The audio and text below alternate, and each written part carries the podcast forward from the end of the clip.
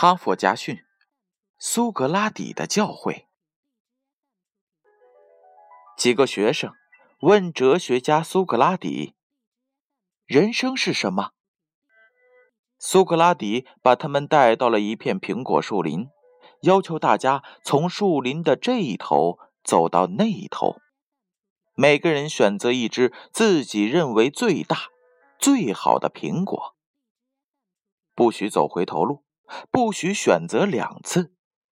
在穿过苹果林的过程当中，学生们认真细致的挑选着自己认为最好的果实。等到大家来到了苹果林的另一端，苏格拉底已经在那里等候他们多时了。他笑着问学生：“你们都挑到了自己最满意的果子吗？”大家，你看看我。我看看你，都没有回答。苏格拉底见状，又问道：“怎么了？难道你们对自己的选择不满意？”老师，能让我再选一次吗？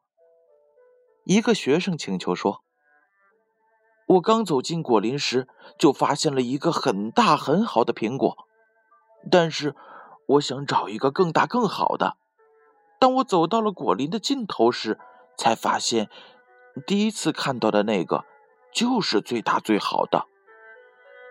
另一个学生紧接着说：“呃，我和他恰好相反。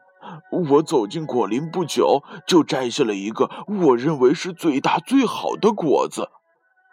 可是后来我又发现了更好更大的，所以我有点后悔。”老师，能让我们再选一次吗？老师，让我们再选一次吧。同学们也是不约而同的请求道。苏格拉底笑了笑，然后坚定的摇了摇头，语重心长的对学生们说：“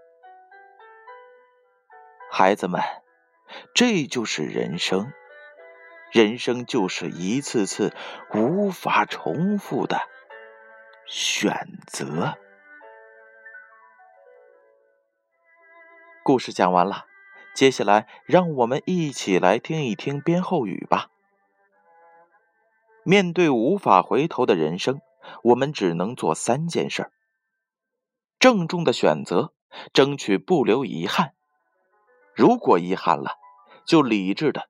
去面对它，然后争取改变。假如不能改变，就勇敢的接受，不要后悔，继续朝前走。哈佛家训：苏格拉底的教诲，由建勋叔叔播讲。